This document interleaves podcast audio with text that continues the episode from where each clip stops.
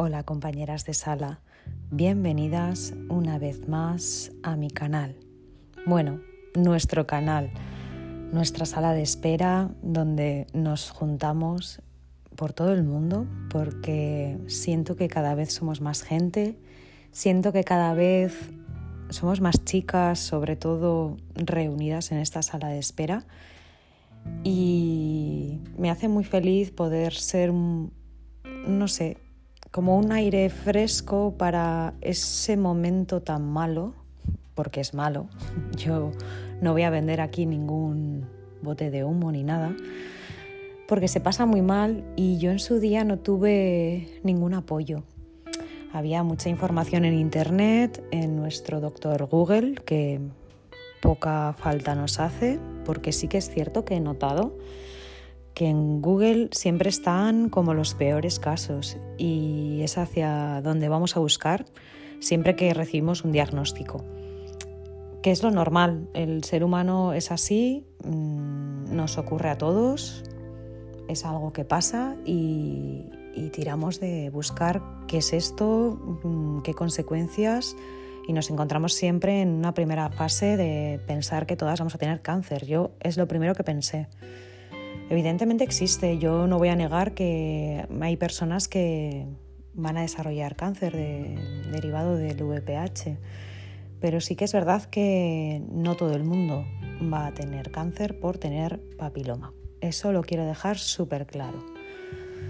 Bien, mi caso ya os lo conté en un anterior podcast hablé largo y tendido sobre las pruebas que me hicieron y estaba a la espera de la última y más importante. Importante porque realmente cuando tienes papiloma y deriva en una lesión, que es lo único que se puede tratar en nuestro caso, pues hay muchos pasos que no sabemos, pero cuando ya has pasado todas las fases los conoces mejor. Os diría que los peores resultados que yo obtuve en estos cuatro años siempre eran por teléfono, cosa que me parece bastante fría porque recibir una llamada de teléfono y oír la palabra colposcopia, lo primero que hace una persona es ir a Google y pensar colposcopia. Es como una búsqueda de células precancerosas o cancerosas o llámalo como quieras y asusta. A nadie le hace gracia que le estén buscando células que pueden derivar en cáncer, esa palabra que tanto nos asusta a todo el mundo. Pero bueno, sí que es cierto que no todo el mundo que tiene papiloma va a desarrollar cáncer, como he dicho anteriormente. Entonces, conforme vas conociendo un poco más las fases, a través de los años, a través de las llamadas, de las cartas, de la vacunación, que es muy importante, hablaré sobre la vacunación también largo y tendido en otro podcast más adelante pero esta semana he recibido mis últimos resultados después de cuatro años. Mm, cuatro años largos porque sobre todo desde 2017 hasta 2019 es que fue terrible porque como os conté anteriormente, cada vez que me pasaba algo o me hacían una prueba, siempre el resultado era malo y yo me desesperaba porque decía, pero puede ir esto a peor y cada vez iba peor. primer año yo pensaba, bueno, tengo papiloma, qué horror paré mi vida sexual, paré, paré, no mi vida sexual solo, paralicé mi vida entera, por eso me he trabado.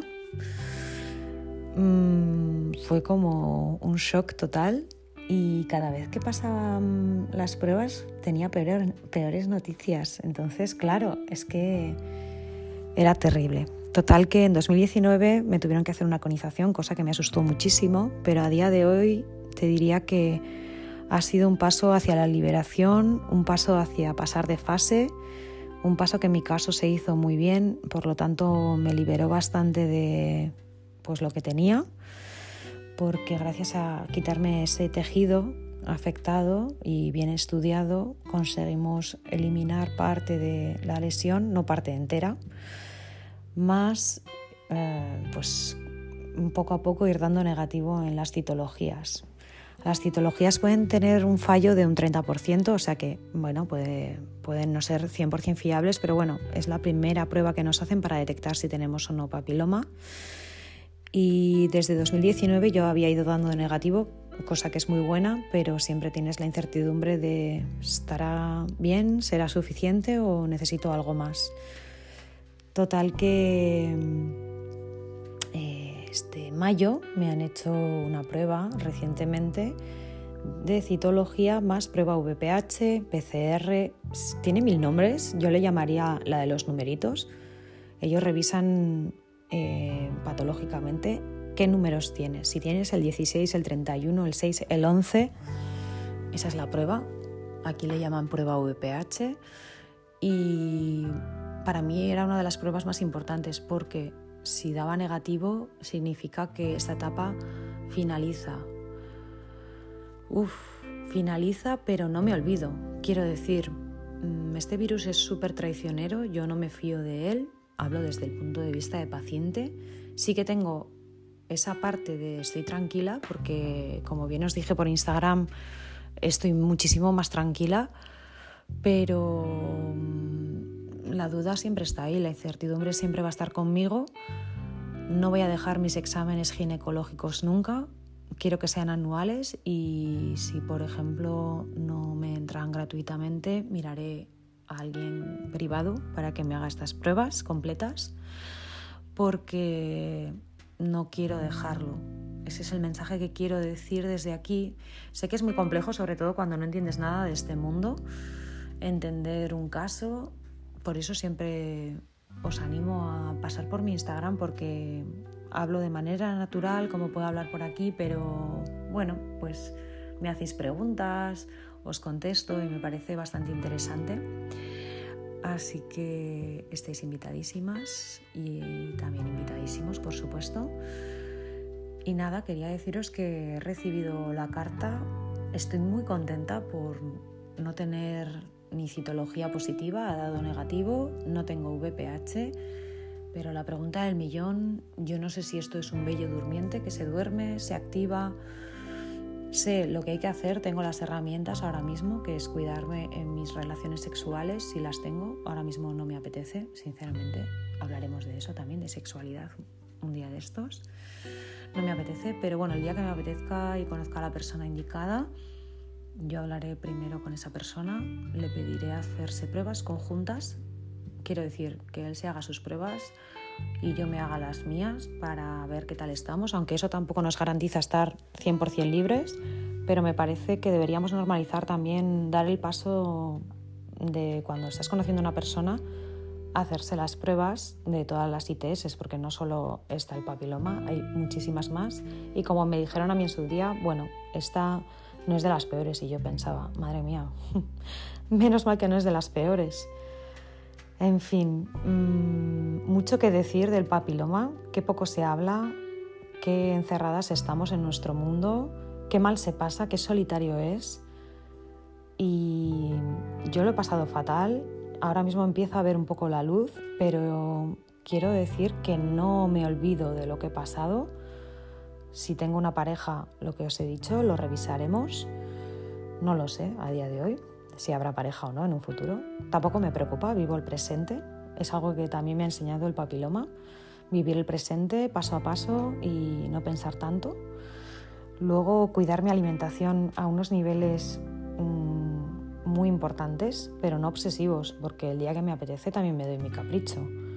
Pero mi alimentación ahora es sanísima, me cuido muchísimo, me siento muchísimo mejor que hace cuatro años. Mi alimentación está basada en frutas, vegetales, pescado, mm, ultraprocesados fuera, o sea, fuera, vamos, desechados a, la basura.